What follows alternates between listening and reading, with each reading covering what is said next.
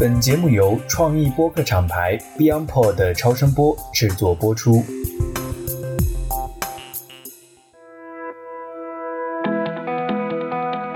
各位听众朋友，大家好！今天呢，我们又迎来了一位投资人身份的嘉宾。去年呢，我们在 DTC Live 第十八期节目《用户开局：一家投资机构的自我实现》那期节目里面呢，曾经和望月投资的南天老师对话，讲述他们这家二级市场的私募基金如何践行 D to C，打造用户型企业。在这期节目过后呢，我也非常有幸和南天老师共同开发了一档新的播客节目，叫做《成为巴菲特》，专门讲述巴菲特的投资理念、投资故事和人生态度。今天呢，我邀请到的是一家人民币天使基金的创始人，高盛资本的老范。老范自己呢，他就是老媒体人了，然后在二零一五年创立了高盛资本，最后也是从文化科技领域起家，投了很多的新媒体公司和自媒体 IP。今年四月份呢，老范也自己下场啊，直面创业者，做了一档播客节目，叫《老范聊创业》。才两个多月呢，这个小宇宙有了近一万的订阅，也是非常的优秀。所以这期节目呢，我们除了聊一聊老范作为投资人为什么要做播客，自己如何践行 D to C，以及他投资的一些新媒体项目背后的 D to C 故事之外，那么在节目的后半段呢，老范还给我们分享，在当下稍显悲观的这样一个宏观形势下面，他个人眼中三个大的红利机会啊，一个是苹果 M2 设备为代表的技术变革，一个是老龄化带来的新老人消费时代，以及他特别提到舔狗经济终结以后。更多的男性用户在自身消费上投资花费增长啊，带来的一些机会，这些都给我们从另外一个角度吧，带来一些关于 D to C 品牌打造的一些新的视角。好，那么接下来呢，就让我们一起进入今天的节目吧。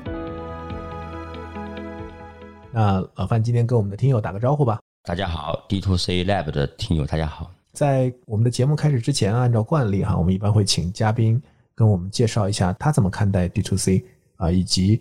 他跟播客的这样的一个渊源哈，所以我觉得老范也可以花一点时间简单的自我介绍一下。D to C 这个问题，我觉得对我来说非常非常的简单。我的理解啊，就我以前做传统媒体的，报纸、杂志、广播电视、网站，我全都干过。我们每天讨论的问题是什么呢？是我的节目给谁看，我的报纸给谁看，然后我们为此争论不休，因为你确实不知道给谁看，就真的不知道。那今天呢？什么呢？今天你做一个。抖音做一个微信公众号，包括我今天做一个小宇宙节目博客，叫做老范聊创业。那我非常清楚知道你是谁，你可以和我沟通。我们还有听友群。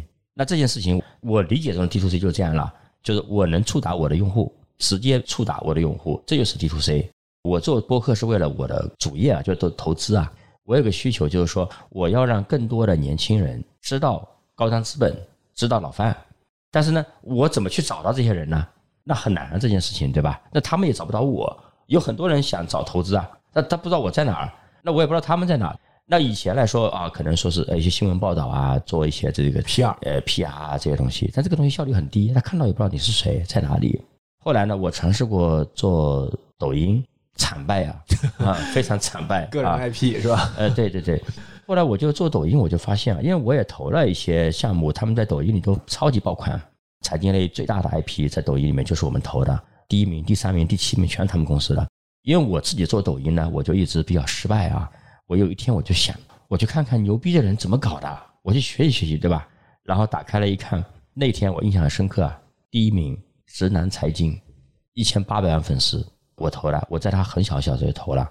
第三名好像叫路透社，也是他们公司搞的。那么我当时看到这个数据之后啊，我就觉得很绝望。当然，他业绩很好，但我很绝望。为什么呢？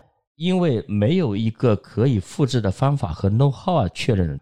如果有的话，我肯定知道啊，因为这我投的项目，我经常跟他聊啊，甚至我有时候还专门这样指导一下人家，对吧？那么原因是什么呢？因为我在这个做抖音的时候，我发现我一直在跟那个抖音那个留存曲线、那个完播曲线在搏斗。就我就发现我的那个曲线，它要跟那个同时段、同时长、同类型的节目比较，我在第二秒经常就跑输大盘了，然后第五秒就惨不忍睹了 啊！那就系统就认为我是一个不受欢迎的一个节目，对吧？就把我踢出流量池了。后来呢，我做视频号好一点，因为我视频我毕竟微信有六千个好友嘛，那有点启动流量可能好一点，但也没好到哪去。我后来我们同事就强烈要求。啊，我都心灰意冷，不想搞了。我说这个自己投这么多爆款内容，然后你自己做内容这么惨败，太丢人了。后来我同事就说：“那你得整个事儿，因为他们要找的人很多都在极客这个生态里边，然后你跟别人说啊，我是高瞻资本啊，我们老板叫范伟芬，老范，听说过没有？对方说没听说过，那这个沟通成本就很高嘛，你得说半天你是谁，对吧？啊，说我可能不能搞一个小宇宙？那我就推了好几次，我后来呢就觉得，那我还是得叫赋能，对吧？得干点活。干了之后呢，我发现正反馈很强，我大概就花了七八期的时间，差不多现在那个接近一万粉丝嘛，对接近一万粉丝，非常了不起。关键是这个事儿没给我增加多少压力。我一个标准啊，就是说我去接受访谈去聊的人，一定是我线下本来就愿意聊的人。然后呢，聊的内容呢，本来就是线下本来会聊的内容，我也不再为他专门定制内容。对方聊的内容呢，我也就反正就跟线下聊天一样，尽可能一样。那对我来说没有心理负担，我不需要准备稿子。完了呢，这个人本身我无非就是说会有一段时间是稍微正式一点的去聊一聊，结果效果就蛮好，对我的工作没有增加时间的消耗。团队呢，我们整个公司的团队除了我之外，还有一个实习生之外，几乎没有任何人把大块的时间卷入到这个里面来，没有劳民伤财。哎，大家觉得这老板搞这个事还挺好。那我突然就顿悟了啊！我不就 D to C 吗？我直接面对了用户，完了之后我还有用户的社群，现在好像他们还搞了各地分会啊，我们的那些听友们，那我们传播很多信息，他们帮我们传播，这个很重要。因为相当于说我去释放一些信号，就是说我今天要找什么样的项目，那这些人呢，相当于是我的这个信使，他不断去向市场传递这个信息，然后他也传递信息给我们，我觉得这个非常非常的有效果。啊，这我理解 D to C，那我不就在实践 D to C 啊？每天践行希望有一天能成为你们 DTC Lab 的这个成功案例啊！我觉得非常的简洁明了，但是又直奔主题哈。就老范讲的这个故事，其实我觉得是你自己的亲身的一个经历嘛。对但，其实就是我们在前面的节目里面，其实也多次的讲过一个很重要的概念，就是我们认为 D to C 它其实是 pull model，它不是 push，哦，就是你其实是吸引来这些人，对吧？就你刚才讲，与其你自己要看项目到处去找人，对对吧？去触达，倒不如通过你自己有效的输出啊，能够吸引到很多像你说的一些年轻的呃有创业梦想的这样的一些人，这是你的客户，对吧？对对是你的这样的一些他是我的客户，目标的用户。为什么我今天有兴趣？我们大家一起来聊这个话题啊，就像您刚才讲的，就是一个是您是经历了这个媒体环境的这个变化，对第二个来讲就是说，我知道您在很早，其实不光是现在这个机构，很早你就投自媒体，对，而且这些自媒体有些可能是微信公众号时代的，我们叫古典自媒体啊，还有微博时代，微博时代 古典自媒体，然后到现在短视频直播这几年发展也很快，对。所以我觉得您的视角，除了您本身现在也是一个践行 D to C 的一个投资者，我们在前面也有一家投资机构，就是他也是用 D to C 的模式在运营自己的公司，把自己的投资机构做成一个用户型的企业。从您的视角，从投资的视角嗯。去看一下现在的这个创业的这些创业者，他们在怎么样去采用 D to C 的打法？因为我觉得中国的互联网环境其实放到全球来看，其实都是非常领先啊对，同时也很特殊。如果脱离了这个数字化，脱离了这些平台，脱离了这些数字的基础设施，其实你是没有 D to C 的这样的一个机会或者说土壤的。对是的，所以我想重点听一下，就是一个是消费品牌，因为您投的比较多，还有就是这 IP 自媒体他们的这样的一些怎么去使用或者践行 D to C。我举几个案例吧。我先举我的早期的第一个项目啊，当时你我记得你在微博干过对吧？对，早期我的这个一四年投的第一个项目就是在微博生态干的，当时叫南京财经记者工作联盟，有这么一个号，宣安，一个微博号。对，当时呢我在找这个新媒体的一些东西，因为我感觉到说新媒体这个事情正在颠覆我原来所从事的传统媒体行业。但是我只想找一个抓手，我就当然我从最熟悉的还是财经类的东西嘛，财经证券是我最熟悉的东西。那天我就找看到说，哎，这个南京这很有意思啊，因为南京这个事情它实现了一个以前从来没有出现过的东西，就是让记者这个环节直接面对了这个用户，叫财经记者工作联盟嘛。对，就原来是所有的记者都是隐藏在他的机构后面的。然后呢，哎，我就跟那个创始人去约了去聊了一次，创始人给我描绘了一个宏伟的蓝图啊，到现在还在实现过程中 啊，就应该说很有远见啊。这个，那你看啊，他就是我觉得是一个很典型、很典型的案例，抓住了几波红利啊。第一波微博，第二波这个他也做了公众号，然后呢，他还做了 APP，现在 APP 叫财联社，对对吧？叫财联社。其实财联社当时的新推出的时候，迅速有一波风口抓住了，是什么呢？大家如果说炒股票的话，那个当然年轻人可能没有经历过，就是二零一五年有一轮爆牛的牛市和一轮非常惨烈的股灾，对，然后它就在股灾之前上线了。股灾的两个星期，它的用户涨了几十倍，这个就是什么？这个是你做了正确的事情，然后赶上了风口。这个是一个案例。我再举个案例啊，就是我们的媒体类，我们投了一个叫星球研究所。我们投的时候呢，它其实也就几千个用户啊，不到一万个用户。公众号一开始对，一开始公众号，但是我们的逻辑是什么呢？其实就是这个。最开始的时候，我们认为说国外有 Discovery，有国家地理，然后中国的国家地理办的也不错。然后呢，我们就回来找说，嗯，就构思说新媒体领域是不是有可能产生新一代的国家地理？然后沿这个去找啊，完全是搜索式的。我们的一个小朋友搜了有地理和地球这两个字的所有的媒体。然后搜出来之后，发现哎，没找到什么特别心动的。然后有个小朋友去搜了两个字叫“星球”，找到这个星球研究所，然后聊了一通之后啊，那当然聊得很愉快啊，就投了。投完之后就非常多的爆款嘛，就经常刷屏朋友圈。哎，但是我们总有一波一波的机会，对吧？他后来抓住了第二波机会，就是短视频。短视频它是在视频号突破的，他的抖音一开始没有做的特别的火，原因是什么呢？就这样的内容，它跟我前面碰到的困境是一样的。我觉得不是很适合抖音，因为你一个喜马拉雅山脉的这个云出来，对吧？你这五分钟还是那个云，你就划走了，是吧？它需要是第一秒抓住人。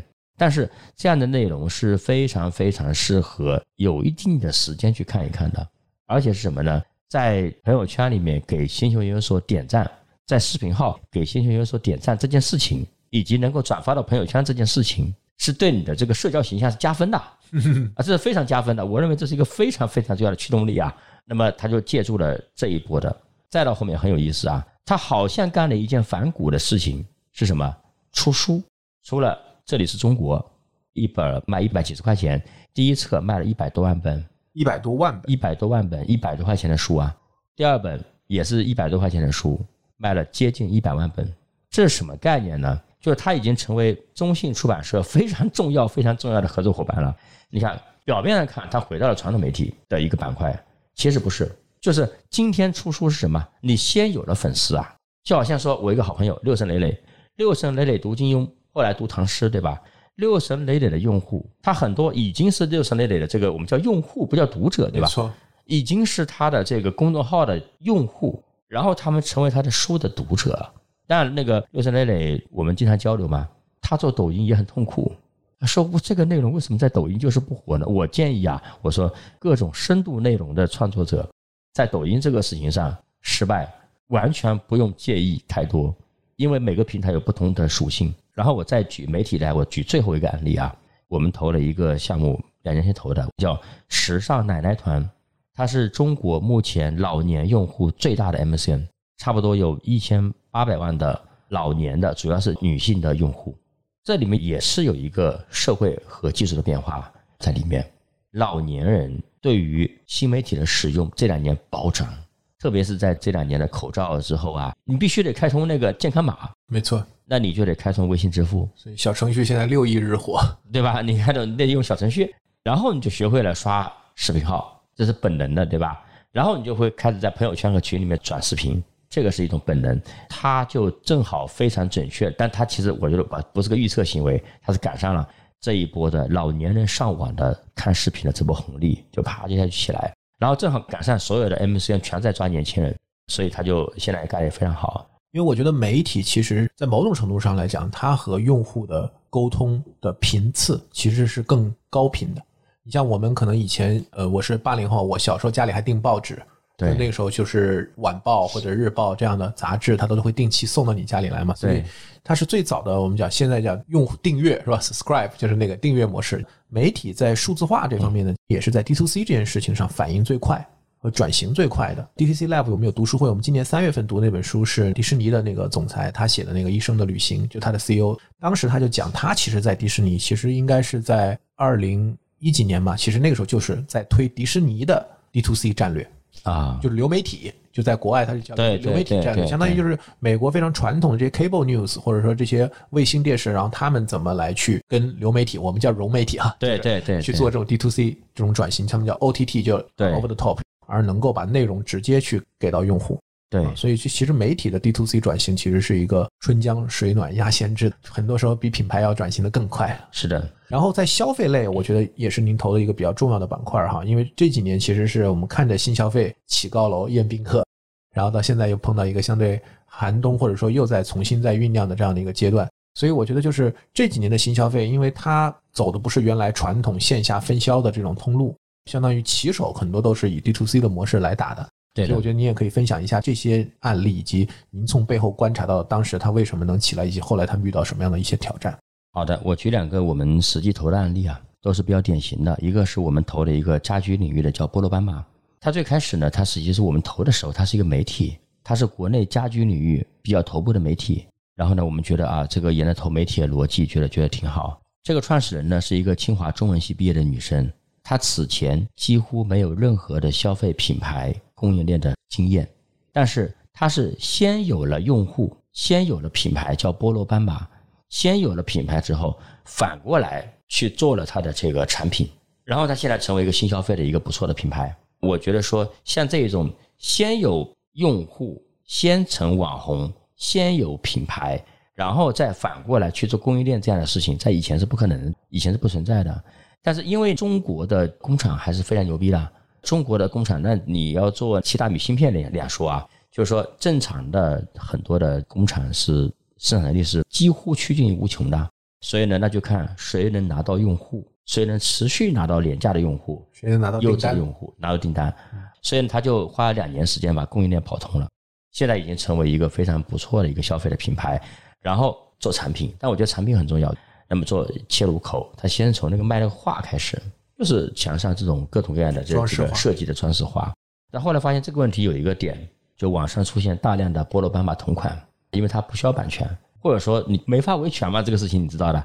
那后来开始出现什么做枕头，他做的那个枕头的这个品类是当时国内第一个做的，然后在后面从枕头做床垫，那床垫也是一种新材料科技啊，然后再到现在推出了电动床，在每一步它其实都是新的一些品类的切入，老的场景里面切了一点新的品类，而且感觉每一步可能技术含量都要提升一些。哎，技术含量提升，但是整体来说，这都是国际成熟技术，对，相当于是你是把国际成熟技术引入到中国来，但是前提是你已经有一个品牌了，而且你已经有一些用户的粉丝作为你的这个人体中的量了，否则是非常非常难的。对，我觉得这个地方这几年其实我身边周围创业做品牌的朋友也很多哈。老范刚才讲了一个很重要的点，就是说你已经是个品牌的意思是说你有你的用户，就换言之，就是当你有用户的时候，你才是个品牌。啊，对，有道理，有道理。对啊，但是很多的时候，可能我们就是说我想做一个品牌，嗯，其实你只是做了个产品，有道理起了个名字，有道理，有道理。你有了一个商标，对，有一个商标。其实这里面又提出来一个很有意思的视角。今天下午我们在跟抖音的一个朋友在聊，其实嗯也是这个角度，就是说以前我们讲做内容，因为抖音是内容电商的一个很重要的一个载体嘛。对，那兴趣电商也好，或者快手讲的信任电商也好，最终还是要通过内容来去承载这个兴趣和信任。所以对对于做媒体的、有媒体能力的，因为媒体本身就是靠内容吃饭的，嗯，所以对于这样的媒体玩家来讲，像您刚才讲的，他转型去做产品，这时候考验的是供应链的能力。对但，是供应链呢，相对来讲，在国内现在这样一个中国这个供应链的实力啊，就相对来讲好解决。是的，但反过来，现在做品牌、做产品的，嗯他需要具有内容的能力，或者说媒体侧的能力，所以它相当于就是两条路在走。如果是媒体向的，他可能会自己本身也应该是有商业模式，但是他可能想自己做品牌。对，然后另外一种就是说，他做品牌，但是可能创始人可能很有匠心啊，或者很有这个研发呀这方面的能力，但是在运营侧，尤其是指内容和流量的这个运营上，可能不是他的长板，他可能找合伙人一起组团队。这两类你会更倾向于投哪一类？以我们公司来讲呢，我们重点还是投更加有情感能力的东西。我不是说那种从工厂起家的这样的公司我不看好啊，就每一个公司每一个机构有自己的一个擅长的点。那我们的核心能力是什么？就高瞻资本，我们的有史以来的，包括一直被训练的核心能力是什么呢？就是看什么东西能爆款。就我当年如果说我没有做高端资本，我可能是你的同行做一家营销公司啊。就我们判断什么东西能爆款，这是我们的核心能力。我再举个小例子啊，就我们也投了一个，就是尤美斯第一个投资人，就是他最开始的时候是他就没有媒体，上来就是产品，但创始人很有网红感，是一个人参水的品牌，叫做一整根。这个团队啊，创始人啊，你看今天的新一代的年轻人做产品啊，他上来了之后就知道我做的产品是让用户买了之后会发朋友圈的，他就用非常强的，就是一整根的人参透明瓶直接看出，这是一个视觉上的一个点，就是你知道这个事情是可以传播的。然后呢，渠道上面来讲，就抓住了熬夜提神的场景，然后最后发现复购最好最好的一些人，有些人以为他复购不好，其实他复购非常好。复购最好的人几乎都是男性，然后从这个点衍生出去，我们高瞻跟他合作就很直接嘛，因为我们投的很多很多的媒体都有大量大量的直男用户嘛，甚至有个号叫“直男财经”，有几千万粉丝。然后呢，那这个点发现说他们在夜店、酒吧各种这些渠道有非常非常好的这个销量和复购，那就是说你直接上来就是产品好、视觉好、精神感也体验的也很好，然后自带传播能力。因为我投资人嘛很清楚嘛，几乎没有花过什么营销费用，但是声量是不小的。那就是说，今天的新一代的这些年轻人，好像他们会把这种我们以前啊，比如说我们说玩感这个东西，好像是一种专业技能，现在变成是一种是我的内在属性。就好像说，我们今天做个 VC 对吧？你还能录录节目啊，输出输出对吧？搁以前好像说，很多人都觉得做金融嘛，你一定是越神秘越好。我前两年。我成立这个高端资本之后，其实我有几年的时间，我都非常不愿意出来 PR，非常不愿意出来做这些内容啊。为什么呢？你想，我做了十几年的媒体，我好不容易熬成了一个投资机构了，好不容易熬成投资人了，是吧？我说我他妈我要是再出去做媒体，就感觉别人是不是觉得我们公司混的不行啊？不会不会不会，恰恰相反，我看播客里就是最早一波开播客的全是投资人哈。对。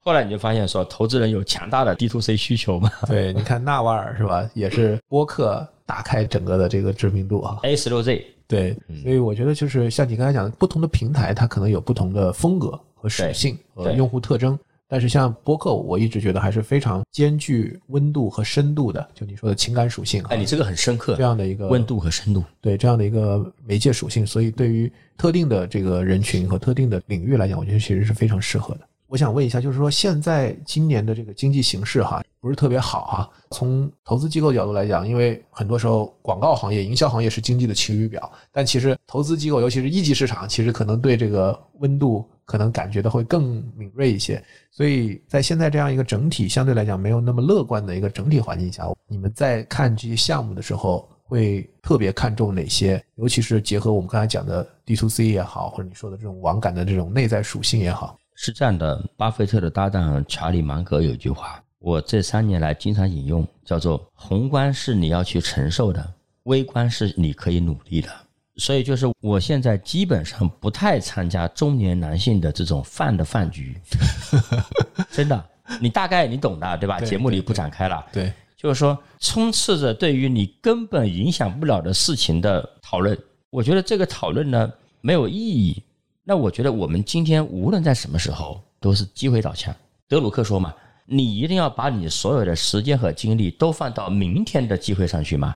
那我觉得在任何时代，机会还是有的呀。那我觉得今天我们这个机构，我们高瞻，我判断啊，或者我觉得有几个非常清晰的趋势扑面而来，而且里面是有大机会的。第一个趋势是我们前两天的苹果的 MR 设备。这件事情的价值和影响，我觉得被严重的低估了，被非常严重的低估了。在历史上，这种的人和设备的这种交互的这种变化，上一次我觉得应该还是苹果的那个多点触摸的这个技术，就是你会滑来滑去，那个时候切西瓜呀、愤怒小鸟啊，就这种的交互给我们带来的经验。今天的很多人之所以对这件事情还比较怀疑。觉得也就那样，我认为是因为他们没有拿到真机。我最近把网上能看到的真机测评的视频，我差不多看了六七个，就各种角度去观察这个事情，我觉得是非常非常震撼的。所以这是一个什么？以苹果的这个设备上市，然后带来的这种变化，我觉得是一个接下来即将出现，确定性会出现。但只不过我们不太清楚什么时候以什么样的节奏、多快的速度出现的一个大的趋势。那这个是典型的红利啊，增量嘛，就是说很有意思啊。我前两天跟一个公众号里面的一个大的机构，他是第一波的，然后有了弄了几亿的公众号粉丝，我有一个非常一致的，我们俩一个惊讶的是什么呢？虽然大家都在疯狂的寻找机会，每一波重要的机会出来的时候，人们都是不相信的。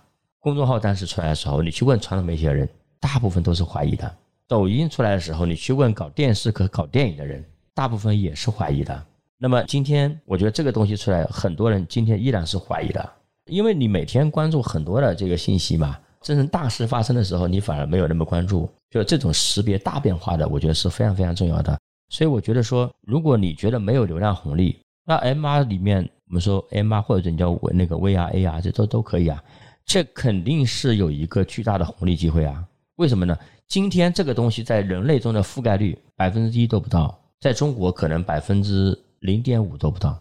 那如果说这个事情的渗透率以后能到百分之五、百分之十、百分之二十，可能百分之五十，也许啊，那这是一个多大的红利啊！你想想看，你在全中国用抖音的人不超过五百万的时候，你开始做抖音；全中国用公众号不超过五百万的时候，你去做公众号。然后同样情况，你去做微博，你都赚得盆满钵满啊！这个是我能看到的第一个红利，这个是技术变化带来的。那这个肯定还是 D to C 嘛，直接虚拟产品的对话吗。另外，我们还看到社会变化带来的重大机会，我觉得非常典型的一个红利的机会就是老年消费，这是一个非常典型的红利机会，就是新老人入场。中国的五六十年代之后的第一个人口高峰年份是一九六二年啊，六零六一因为特殊原因很低，一九六二年直接跳到两千多万，然后没下来过，一直到七五年没下来过，这十几年平均每一年。有两千五百万左右的人口出生，也就是说，今天平均每一年有两千五百万左右的人口进入到一个叫做老年的消费阶段。那这一批人和原来我们说的老老人有什么区别呢？老老人主要是四零后和五零初，有什么区别呢？除了人多以外啊，区别在哪？老老人绝大部分是农村人，没有退休金，没有退休金的人，他的消费力预算也不足嘛，对吧？也没有安全感。再一个是什么呢？他们大多数没有享受到城市化的大的红利，那你长大就错过了嘛？新老人，你看，一九六二年出生的人，他十八岁的时候改革开放，一九八零；二十岁的时候一九八二；三十岁的时候一九九二南巡讲话，所以他们这一代人非常多的人都或多或少享受到了我们的改革开放城市化的红利，以及大量的比例拥有了退休金。退休金对一个老人的安全感，那是绝对的，这比年轻人的这个工资的安全感强多了。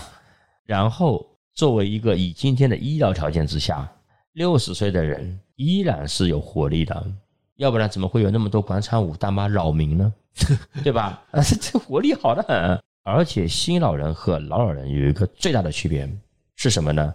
新老人他是会刷手机的，而且玩的特别溜，因为他花的时间比你还多，很多时候。越来越多，特别是在这两年口罩之后，先是一波拼多多完成了拼多多电商的教育，然后这个疫情又把大家的这个微信生态玩的六视频号 玩的溜溜的。对，微信群，我认识一个人，那个人就专业做老年的服装。对他说：“这有什么好做的？所有的服装同款你都可以在淘宝搜到，但是他就是弄了一堆员工，弄了接近两万个个人微信号，每个个人微信号。”加差不多两千个好友，都是老人吗？都是老人，然后卖衣服。那么对这些老人来说，这个人他是一个人，他的理解是我从我朋友那里买来的衣服，所以我觉得这个是一个很小的案例。你包括我们投的时尚奶奶团，也是公寓转私域。这一代的老人的消费力，我觉得刚才我讲的案例，市场还没有太关注啊。这是非常大的释放出来嘛？那人家都加了微信好友、朋友圈了，是吧？真正的 D to C 啊，所以我觉得这种变化是很大的一个变化。他们对于新的这种手机的迷恋和使用，它的整体的心智又还是传统的。比如说啊，它是弱品牌化。你去问一个老人，我们做了很多很多市场调研，很多很多用户访谈，我们机构做了。你去问一个老人，哪几个东西我们点出来啊？什么样的染发膏啊？什么样的某某某某某？你用的是什么品牌的？哎，他说不上来，但是他能说得上来什么呢？我在哪买的，或者说谁告诉我的，谁推荐我的？主要认渠道哈，他认渠道，认信任。为什么呢？你看那一代人是什么？熟人经济，那就到线上之后还是熟人经济。那年轻人是什么？年轻人是最好我不要跟我熟悉的人下班以后在一起，或者说我不要跟我工作的人下班以后在一起。年轻人是完全是另外一种，所以你看 D to C 用的好的，不光是我们说的这种很 fancy 的 D to C 品牌，就像这种很接地气，它其实 D to C 玩的特别特别溜。对，我觉得 D to C 本质上还是一种商业模式。对对对，是种商业模式。所以我觉得这个老龄化带来的机会是一个中国当下非常明确的一波趋势啊！我们在这个里面已经在投项目，并且还会继续投项目。但做老龄化的项目的人，这个人是年轻人啊，会有越来越多的年轻人，包括九五后，我觉得进入到老年消费这个市场来，我们还其实很喜欢投这样的人。从人群的角度来讲哈，因为我们像天猫经常讲八大人群啊，其实我觉得 D to C 一个很核心的一个点就是你要找到 core user，就你的核心用户到底是谁，对吧？你不可能就是吃整个市场，你越泛化，其实你越难在这样的一个流量环境里面去成功。那你怎么切这个人群？就我们讲 segments，其实我经常跟品牌方在交流哈，就是说我认为天猫的八大人群是一个进步，就是它提出了一个画像，而且降低了沟通成本，不管是在外部产业链还是在内部组织里。当你去描绘什么小镇青年、精致妈妈，其实我觉得是一个很好的一个概念。但是我觉得，就是因为它推出也有很多年了哈，现在如果一个品牌就是拿这个八大人群这个画像来去定义自己的消费群体，其实我觉得是远远不够的，太宽泛了。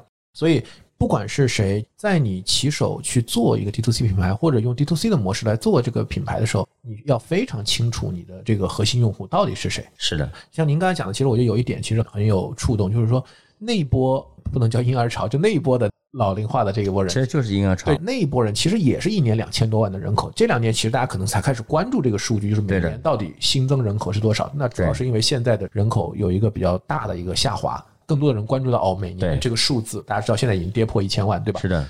但是回过头看，那两千五百万以上的每年的人，那也是一个固定的庞大的这个群体啊，巨大，而且他的消费能力其实丝毫不亚于资产负债表很健康，没有按揭，没错，没有花呗，是吧？对，包括我父母啊，他们其实现在也退休了，对，包括我们作为子女的心态就是你赶紧去玩啊，我们其实也很开心，就是说你别待在家里，你只要趁着身体好，赶紧多出去玩一玩。他们就属于是想花钱，不知道如何花的更有价值。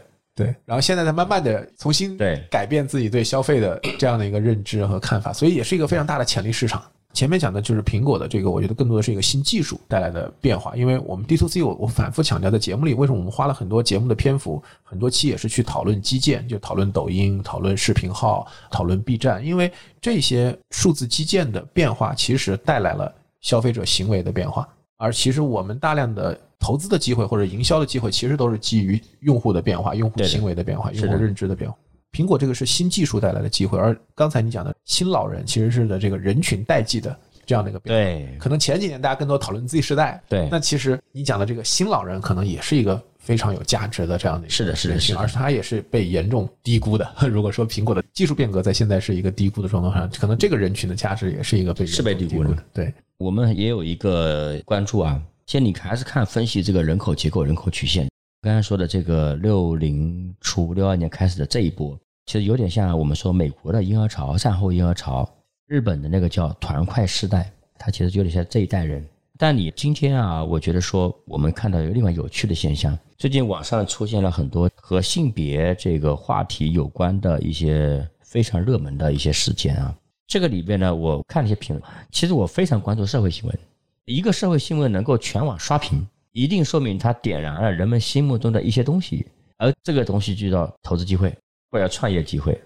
我有一个猜测，就是舔狗经济开始衰落，因为我们过去一年，最近我也看了很多评论啊，我觉得是有些东西有启发，就是说我们过去这些年创造了无数个女生节、女神节，无数个情人节，对吧？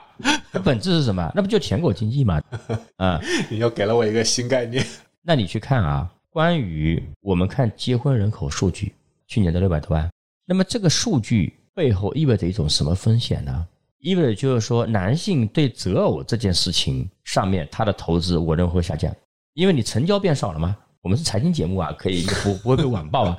就你成交变少了，对吧？就交投没那么活跃，你的那个营销费用你肯定得砍预算啊。你那些各种节的女神节、情人节的这种东西。你投入叫营销预算嘛？你现在没那么想成交了，对吧？那咋办？我觉得我前面形容那个老年人的那个，就是说今天的新老人和老老人有个区别是什么呢？新老人愿意更多的为自己花一些钱。以前老老人是什么？把所有的钱用你无法想象的省吃俭用省出来，全部花给小孩对或者孙女孙子。新老人会愿意给自己花更多的钱。那我今天我接下来我可能看到有一个趋势是什么呢？男人会愿意给自己多花一点钱。我们原来经常说男性的叫不如狗是吧？这个男性消费，我感觉这件事情在变化。你看啊，我举个例子啊，我们那个直男财经啊，这个我们投的杭州的一家公司孵化的 IP 之一，哎，做得很好。然后呢，你比如说一整根这个项目，大部分的用户其实都是男性，这个其实有点始料未及啊，一开始的时候。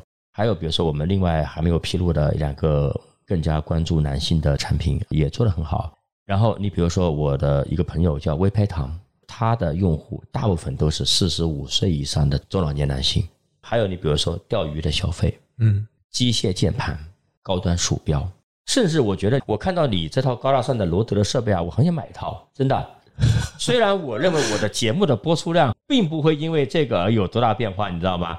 但是呢，我有一种就是整体还是男性消费的本能，我觉得就我得在装备上来升级一下，对吧？对。如果罗德的 Kevin 你听到这里啊，你要知道你赞助我们的这个设备值，真的是这样啊！你再比如说茶具、紫砂壶、茶叶这些的上来是什么？男人开始为自己花钱，男人对自己好一点。因为我们是什么投资来讲，我觉得不管是一级市场投资、二级市场投资，你一定不能够去追已经很热的，或者说已经热过的风口吧，你还是要去追新的 story 嘛，新的故事嘛。所以我觉得是非常非常有价值的。啊，我觉得你这个故事一下让我换了一个视角，我试着用营销的语言翻译一下。你说，你刚才用投资的语言哈，就是很像什么呢？很像我们现在做营销，大家以前呢，大家都做 big day 是吧？做大事件，嗯，做 campaign 营销战役对，花很多的钱。过去如果用你的那个舔狗经济的上下文来讲啊，嗯，花的钱越来越多是吧？因为造了这么多节，然后节太多，对然后这个营销预算不够了。现在我们看到在营销上很大的一个转变，就是我们讲的从 big day 转向这个 always on，啊，就是说 Always on 就因为以前它就是 campaign 嘛，就是砸要砸出一个声响来。砸那个场景，对，但现在大家就发现你造节造不过平台，对吧？就是最后是平台造节，然后平台把你卷进去，然后你最后都在给平台打工。对对对，然后时间长了以后，大家现在都疲了，嗯嗯，然后大家觉得我可能就是 push model 不行了，对应该要投资自己做 pull model，就做啊私域，做 D to C，吧？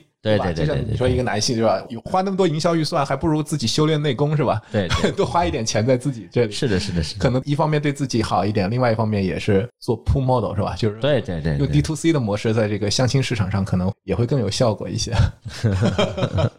开玩笑哈，对，但我觉得这个确实是。你看社会新闻哈，因为你看两性的这个话题，两性当然在哪里都是流量密码哈，小宇宙也是如此啊。是的，所以只要跟这个相关的讨论，在小宇宙有非常多的流量。但我觉得有一个点就是说，我在海尔其实看到过他们墙上一一句话，就是说他们的这个董事会主席张瑞敏当时讲的，就是说，嗯，没有成功的企业，只有时代的企业哈。嗯，就是说，这个企业的成功其实都脱离不了它的这样的一个时代。是的，那我觉得对于品牌来讲，其实也是一样的。它不是存在于真空当中的，它一定也是存在于每一个时代。这就意味着一个好的品牌或者一个伟大的品牌，我觉得它是能跟时代、跟当下的这个社会能够去共情，或者是能够去共鸣，甚至就是说它能够去共识到一部分的这样的一些我们讲的理念和认知。因为德语好像是德语里面有个词叫时代精神，上个礼拜我是在中欧就是做分享，我们能够很明显的感觉到这个时代的情绪在发生一些变化。对你看当时我记得小米的品牌的主张，他当时有一句话叫做“永远相信美好的事情即将发生”，嗯嗯对吧？包括阿里，其实在它的 slogan 上是很有理想主义色彩，他说让天下没有难做的生意。对，蚂蚁说给世界带来微小而美好的改变。其实我觉得这些价值主张，它出现在当时的那个背景里面，它也是跟环境是同频的，对吧？但你如果现在你去给年轻人讲啊，永远相信美好的事情即将发生，嗯我觉得不一定很多人能共情这件事情。他感受到的其实不是这样的，他会觉得有一点跌位，对，而且他感受到真实的情况，其实是我们看现在的压力。是吧？内卷啊，焦虑。你刚才讲的，为什么在社会新闻里面能看到机会？我觉得它其实就是这个时代的很真实的一个情绪。是的而，我觉得创业者也好，或者我们做品牌营销也好，我觉得你要能够去和这个时代共情，和这个时代和这个社会和这个人群去共情。就是我也在另外一档就《组织进化论》飞书那档节目上，其实嗯因为他那场是职场节目嘛，所以我当时去聊 D to C 这个概念的时候，是更多的放在一个个人的成长以及个人的这个关系构建上，因为我觉得嗯套用向彪老师的话，是可以把 D to C 当做一种方法。嗯，是的，所以我觉得包括您刚才讲的，你对播客的这样的一个形式的这样的一个理解和采纳，嗯其实我觉得本质上也是一个，就是你你上来就说在践行 D to C 的这样的一个方式而。是无意中践行 D to C。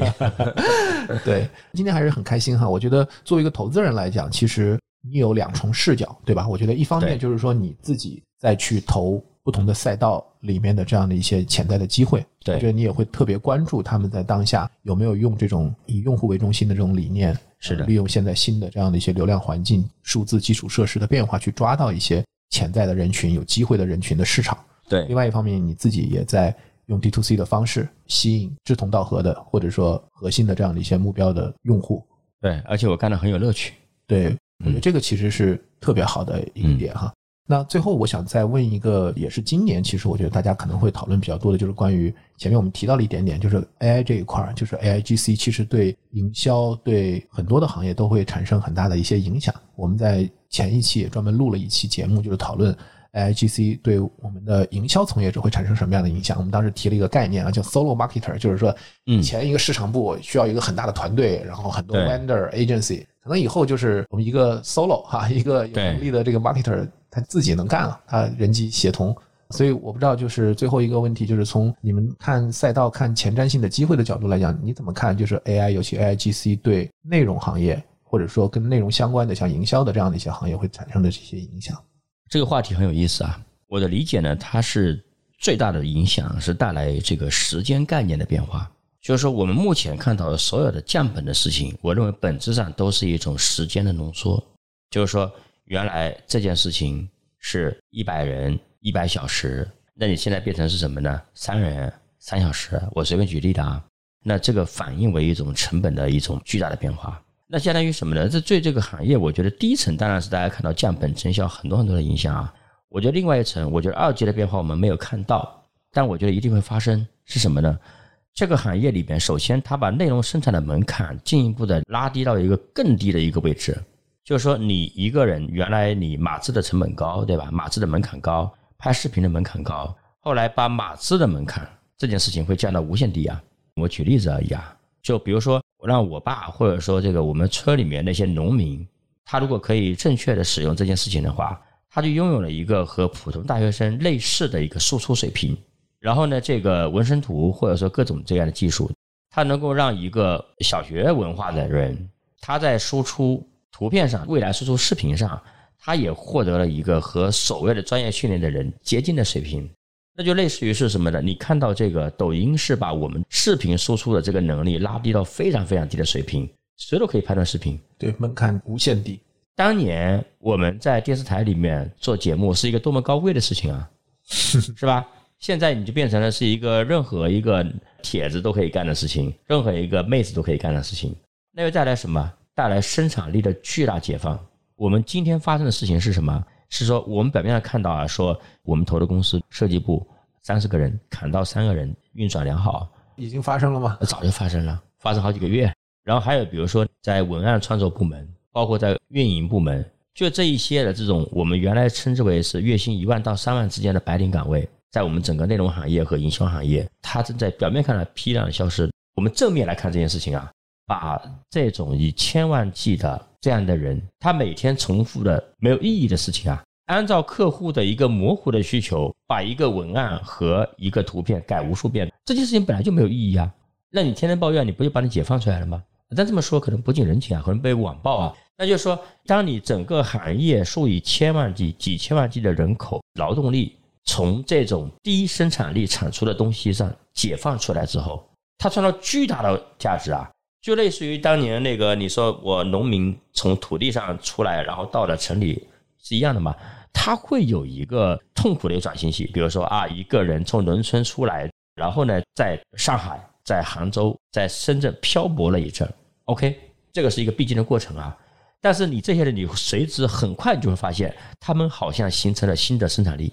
这件事情的意义是在于说是，就好像当年那些农业机械或者说蒸汽机啊什么，就把人从这种低效劳动解放出来。我觉得这个是意义无比重大的事情。虽然有些人承会要承受一些阵痛啊，我觉得这个意义很重大。我们还没看到二阶变化，这件事情的意义绝不只是降本啊。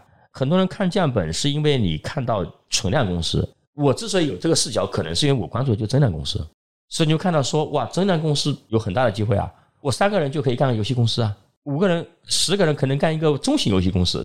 我觉得这个事情是意义非常非常重大的。它大的变化，我觉得特别是在国产的那些大模型、国产的这个 A I G C 以一个还可以的性能纷纷上线之后，我觉得影响会更大。因为今天那个 GPT 毕竟是一个使用起来还是有一定障碍的东西嘛，理解。所以呢，我觉得这个事情会影响无比巨大。那对于这个里边的人来说，我觉得你首先要屏蔽信息，把所有认为它负面冲击的信息、文章全部屏蔽掉，只看机会。这也是一个思维方式，只看机会，寻找里面的机会。当这种应用这种无比低的成本去干一个事情的新的机会出现的时候，你早点去干。好，我们也期待高端资本在这个领域也能够投出很多好的项目。好的，好的，感谢一起来分享这方面的一些经验。那今天也感谢老范做客我们的节目哈，然后我们也希望老范聊创业这个节目也能越做越好，成为投资行业里边在播客领域的一个大 IP 哈。感谢感谢投了这么多 IP，也要做出一个 IP 来。好的，感谢，那我们下次再见。OK，拜拜好。